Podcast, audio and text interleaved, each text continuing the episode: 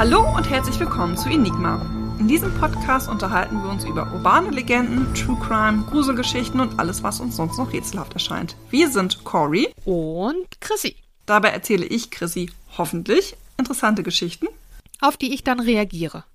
Wir hoffen, ihr fühlt euch davon unterhalten und wünschen euch viel Spaß beim Zuhören. In der heutigen Folge geht es um Terror. Nicht im Sinne von der Tor Terror, sondern im Sinne von die Terror. Die Terror. Okay, jetzt bist du aber grammatikalisch in sehr dünnem Wasser. dünnem Wasser. dünnem Eis. Aber Auch Wasser ist die perfekte Überleitung, Chrissy. Denn es geht hier um die HMS Terror. Ah, hu. Passt perfekt. denn, äh, lausche mir aufmerksam. Die HMS Terror war ein neuartig entwickeltes Kriegsschiff, welches 1813 vom Stapel lief. Als sogenannte Bombarde wurde sie eigens für die Royal Navy entworfen und fuhr somit unter britischer Flagge. Ihre Länge betrug 31 Meter, ihre Breite 8,2 Meter und ihr Tiefgang betrug 3,8 Meter. Also mehr Tiefgang als ich habe. Ja gut, das muss jetzt jeder für sich selbst entscheiden, wie viel Tiefgang er hat und wie viel nicht. Ne? Äh, man muss aber tatsächlich sagen, also die Terror war schon echt hier eine Creme de la Creme, was die Schiffe zu der Zeit angeht. Also mhm, ähm, die HMS Terror war Teil vieler Kriege zwischen den USA und dem British Empire und war zum Beispiel 1814 am Bombardement von Stonington und der Schlacht von Baltimore beteiligt. Nach Kriegsende wurde die Terror außer Dienst gestellt bis sie 1828 wieder flott gemacht wurde, um ihren Dienst im Mittelmeer zu verrichten. Also gar nicht mehr so weit weg von uns. Schön warm.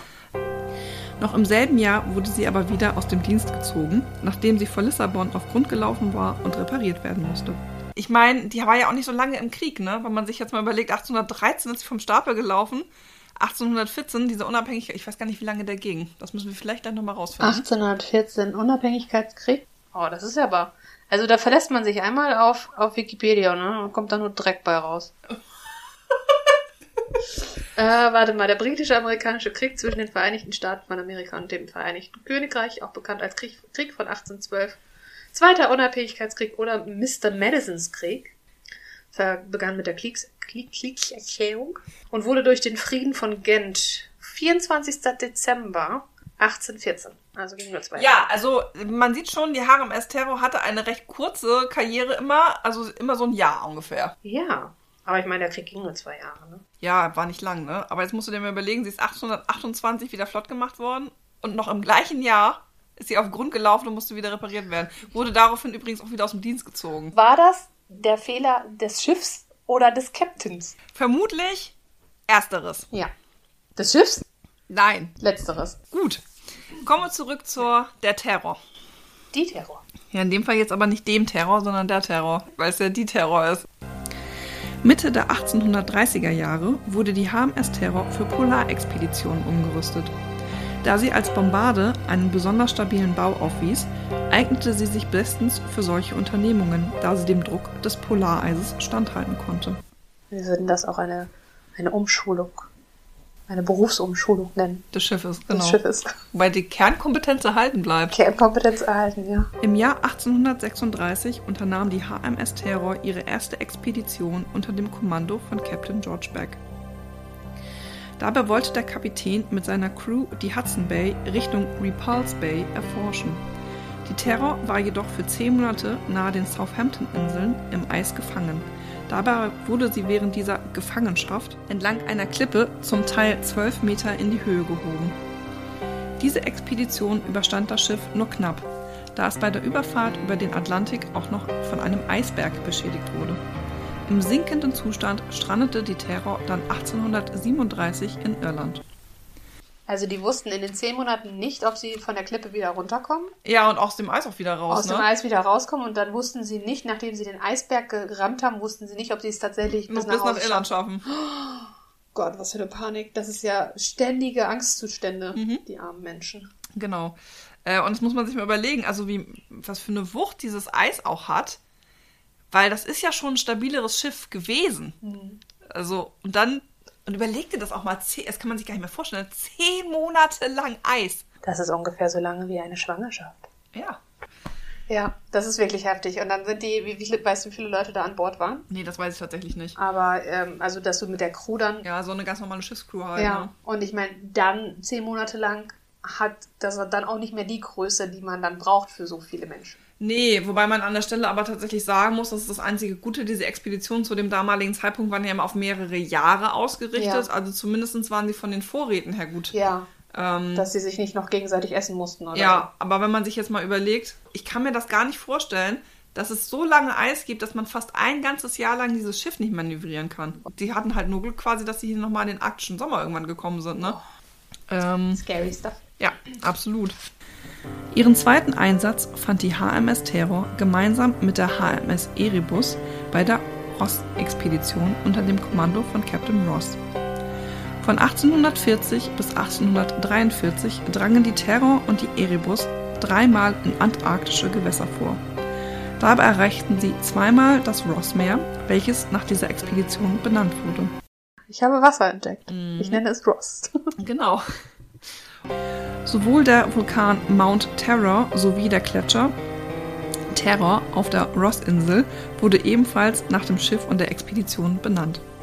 ähm, dann kann man sich das wenigstens merken. Ja. Stell dir vor, du würdest allem einen anderen Namen geben. Ja. Nach dieser erfolgreichen Expedition wurden die Erebus und die Terror auf den neuesten Stand der Technik umgerüstet und erhielten 20 PS Dampfmaschinen. Beide Schiffe wurden ebenfalls mit Eisen an Bug und Heck verstärkt, sodass sie dem Packeis besser standhalten konnten.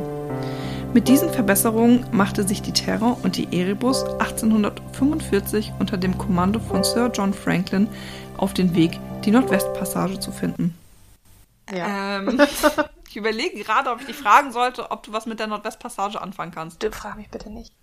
Also die Nordwestpassage ist ja damals schon Grund gewesen, warum Kolumbus damals losgefahren ist. Ja. Äh, weil er ja dachte, dass er, wenn er so rumfährt, schneller nach Indien kommt. Und dann Ja. hat er ja, ups, Amerika entdeckt. Ja. Und äh, ganz viele Leute waren ja immer der Meinung, dass es ja zwischen Kanada und Arktis ist ja alles so voll mit Eis. Aber da muss es ja irgendwie eine Passage geben, um schneller durchzukommen, weil sie nicht immer ganz um Südamerika rum wollten Ja.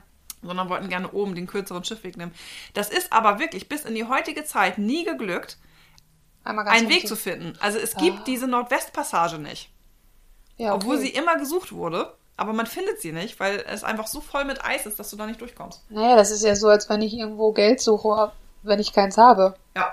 Dann Deswegen- gibt's das einfach nicht. Deswegen ist immer das Problem, wenn man sowas schon hört mit Expeditionen, gerade zu der damaligen Zeit äh, und Nordwe Nordwestpassage, das ist meistens nicht gut ausgegangen. Oh. Ja. Und leider auch in diesem Fall. Also die haben nicht ähm, gelernt, wa? Ja, Also jeder so von wegen, der hat's nicht, aber ich werd's schaffen. ja ich werde es schaffen. Aber ich werd's jetzt schaffen. Und Also dann, ich werde ich werd sie jetzt aber wirklich finden. dann sehen sie höchstens, sehen sie dann vielleicht in ihren letzten Stunden noch die Wracks von den anderen Schiffen. Man weiß es nicht so genau. So, also wir sind 1845. Ähm, Sir John Franklin nimmt sich jetzt also dieser Suchaktion an, die Nordwestpassage zu finden. Die Erebus und die Terror stechen im Frühjahr in See. Und das nächste Mal sollten beide Schiffe 170 Jahre später wiedergesehen werden. Krass, ne? Rechnet das mal hoch. Ich fand den Fall deswegen so spannend, weil das so lange gedauert hat, diese Wracks zu finden. Also die haben sie auch aktiv gesucht. Ja, genau, das ist jetzt der nächste Teil, der jetzt kommt. Ja. Die Franklin-Expedition brach im Mai 1845 auf. Das letzte Mal gesichtet wurden beide Schiffe im August desselben Jahres. Nachdem die Terror und die Erebus nach den drei angesetzten Jahren für die Expedition nicht zurückkehrten, wurde eine große Suchaktion gestartet. Auf mehreren Expeditionen wurde von 1848 bis 1866 das Schicksal der HMS Terror und der HMS Erebus sowie deren Besatzung entschlüsselt. 20 Jahre lang. 20 Das ist Jahre lang. auch eine lange Zeit. Ja, also damals zumindest Ja. noch, ne? Genau, Ja. was ja jetzt auch schon 150 Weil das Jahre ist ja auch von der, von der Organisation her, ist das ja ein ganz riesen Aufwand, weil du musst Genau. ja überlegen, wo fahren wir lang, wie viel, wer kommt alles mit und so weiter. Genau. Und rein theoretisch begibt man sich ja selber auch noch in Gefahr. Ja. Wahnsinn. Ja. Das war denen wichtig, die wieder zu finden. Ja, aber ich finde es auch wirklich Wahnsinn, dass es nicht gelungen ist, sie, sie zu finden. Ja. Waren einfach weg. Beide Schiffe. Aber weg. Spurlos. Kann man sich schwer vorstellen, ne? Ja, 170 Jahre lang nicht mehr gesichtet. Dann gruselig. Richtig gruselig. Ähm, Aliens? man weiß es nicht so genau. Okay. Ähm, dennoch ist es aber so, also das sind zumindest die Schiffe, aber man hat Teile der Besatzung immer mal wieder gefunden. Also Leider. leider gab es keine Überlebenden. Okay. Nicht einen. Und man hat sich natürlich aber gefragt, was ist passiert. Hat man tatsächlich Teile von einzelnen Besatzungsmitgliedern wiedergefunden oder Besatzungsmitglieder? Ja, dazu kommen wir jetzt. Okay, alles äh, klar. Äh, was da passiert ist. Offensichtlich steckten beide Schiffe im Packeis fest, sodass es keine Möglichkeit des Manövrierens mehr gab. Beide Schiffe wurden von ihrer Crew verlassen, welche sich zu Fuß, so vermutet man zumindest, auf den Weg machte, einen 970 Kilometer entfernten Outpost der Hudson Bay Company im Südwesten zu erreichen. Es gab keine Überlebenden. Bis in die 1980er Jahre wurden noch weitere Expeditionen entsandt, um das Schicksal der Männer aufzuklären. Tatsächlich wurden immer wieder Leichen der Crewmitglieder gefunden, welche im Eis gut konserviert wurden. Autopsien ergaben, dass viele Männer wohl an einer Bleivergiftung oder verdorbenem Essen gestorben waren. Erschreckend ist dabei, dass die Männer ebenfalls nicht vor Kannibalismus zurückschreckten. Dies bestätigen Augenzeugenberichte der Inuit sowie Autopsiebefunde. Genützt hat es ihnen aber nichts. Wie verzweifelt musst du sein? Ja, Und dann in der Hoffnung, dass das wirklich jemand war, der schon tot war. ja, Und nicht, dass dann gesagt wurde, okay, wer von uns muss jetzt sterben, ja, damit wir anderen weitermachen können. genau. Und dann wurden, wurden die Inuit, die wurden dann interviewt dann auch noch dazu, oder? Ja, genau. Beziehungsweise, ähm, das war auch so in den 1848 bis 66, sind die auch immer mal befragt worden, ne? Ja, okay. ähm, wo die dann ablieben, weil ähm, die ja auch oft Wandervölker sind und dann denen natürlich begegnet sind, aber dann natürlich auch wieder abgezogen sind aufgrund von Sprachbarrieren. Ja. Ähm, dennoch aber ähm, waren sie gewillt, da zu helfen in der Aufklärung. Die haben äh, dann, also die haben aber die, äh, die haben lebende Crewmitglieder getroffen, oder? Ja, Und die sind dann weitergezogen. genau. Ah, das ist, das ist traurig. So diese Vorstellung, selbst wenn dann jemand sich hat opfern müssen oder jemand geopfert wurde oder sonstiges, dass es dann wenigstens zu einem bestimmten Zweck ist, aber dass sie dann trotzdem alle ihnen allen nichts genützt. verstorben sind, das ist, das ist hart. Mhm. Krass. Im Jahr 2008 entschied Parks Canada, eine Behörde der kanadischen Regierung, eine weitere Suche nach den Schiffen zu unternehmen. 2014 wurde ein Suchtrupp entsendet, der die Überreste der HMS Erebus entdeckte. Von der Terror aber fehlte weiterhin jede Spur. Im September 2016, gute 170 Jahre nach ihrem Untergang, wurde die HMS Terror in der Terror Bay gefunden. Nein. Ja, ist natürlich jetzt ein Namensgeber für die Bucht, ist ja klar.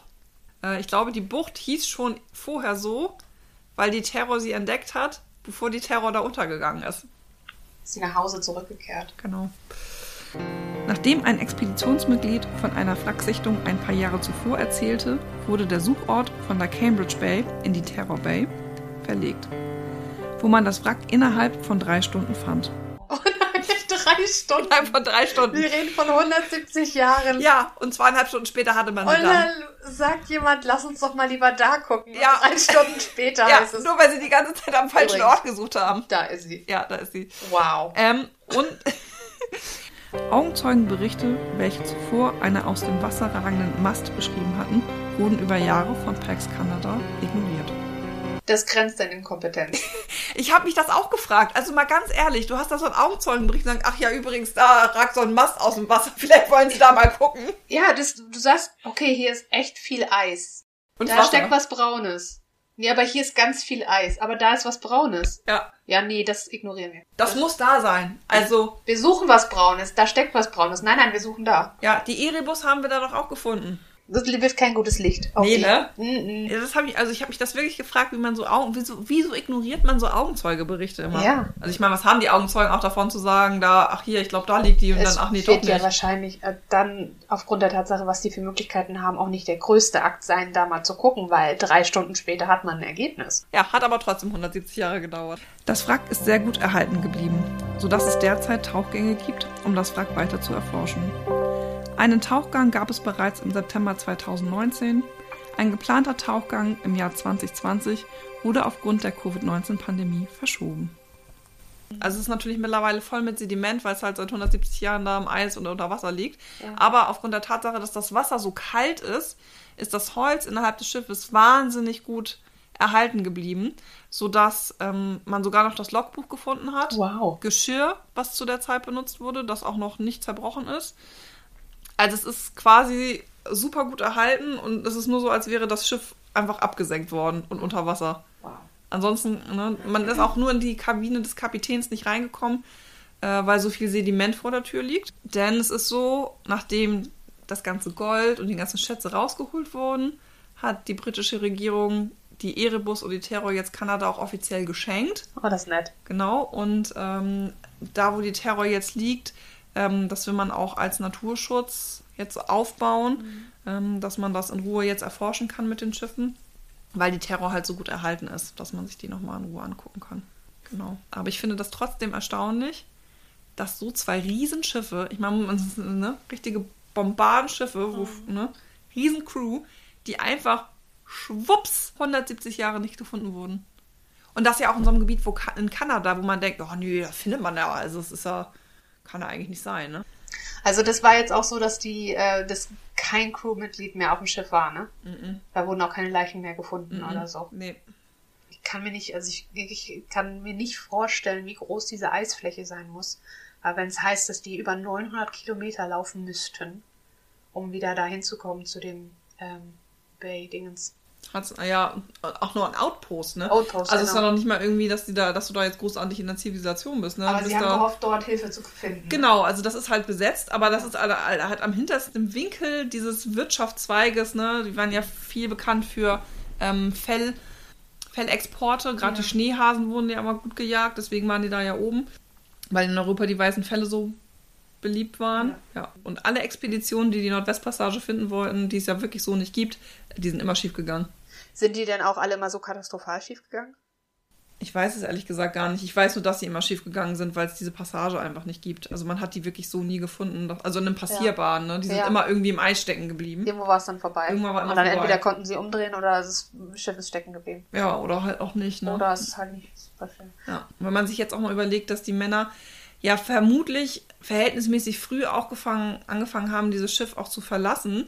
Ja. Ich meine, wir haben, ich habe ja schon über die erste Expedition erzählt, diese Back-Expedition, wo die ja zehn Monate im Eis ausgehalten Ja. haben. Die sind ja offensichtlich jetzt auch schon früher losgelaufen. Ja. Ähm, Und haben es ja einfach nicht geschafft. Also die sind, beziehungsweise sie sind ja eigentlich auch darauf trainiert, durchaus einige Monate auch im Eis auszuhalten. Ja. Aber wenn die Crew schon das Schiff verlässt, muss schon klar sein, wie aussichtslos diese Situation Ja. ist. Es gibt übrigens auch Thesen, die sagen, ähm, dass sich die Crewmitglieder vielleicht gesplittet haben und einige doch wieder zurück sind zum Schiff, als sie gemerkt haben, dass diese 970 Kilometer einfach doch vielleicht ein Ticken zu lang ist und äh, versucht haben, die wieder manövrierfähig zu machen, weswegen die Erebus und die Terror jetzt doch so relativ weit auseinander liegen. Mhm. Ähm, weil die Erebus hat man ja da gefunden, wo man es vermutet hat und die Terror ja nun mal halt nicht. Ja. Aber man weiß es halt nicht so richtig, weil an der Stelle ist ja wiederum keine Augenzeugenberichte und natürlich auch nichts mehr verschriftlich gibt, weil Ja. warum sollte ein Crewmitglied jetzt ausgerechnet darüber das Tagebuch führen? Deswegen sind das alles nur so Hypothesen. Man weiß es tatsächlich nicht so Na, man richtig. wird sich da so, so eine Genau. so eine Tagebucheinträge wünschen, wie, wie der bei Herr der Ringe, Genau. bei der, der in Moria, der Zwergenkönig, der da gearbeitet, der nochmal kurz gesagt hat, ich höre die Trommeln und auf einmal. das geht los.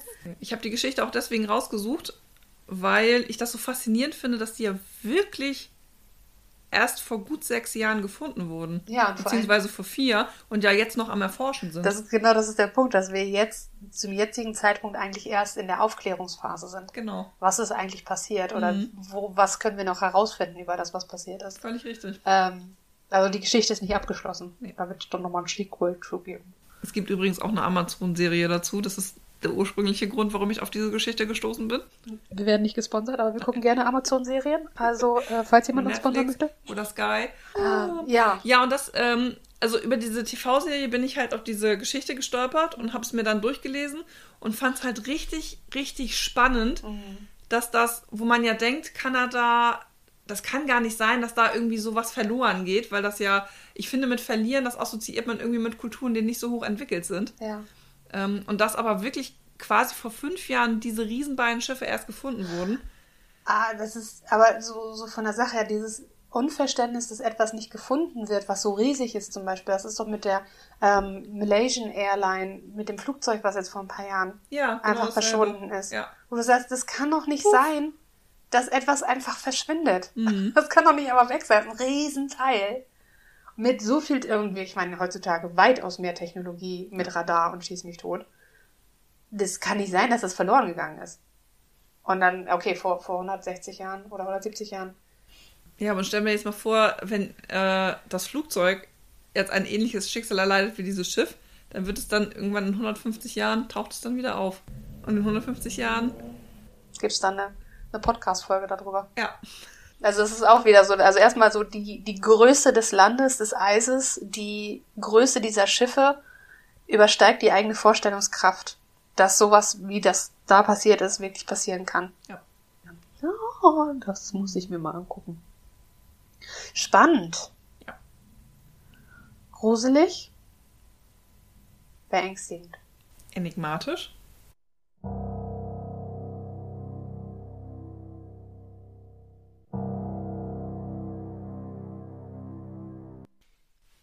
Dank fürs Zuhören. Und bis zum nächsten Mal bei Enigma.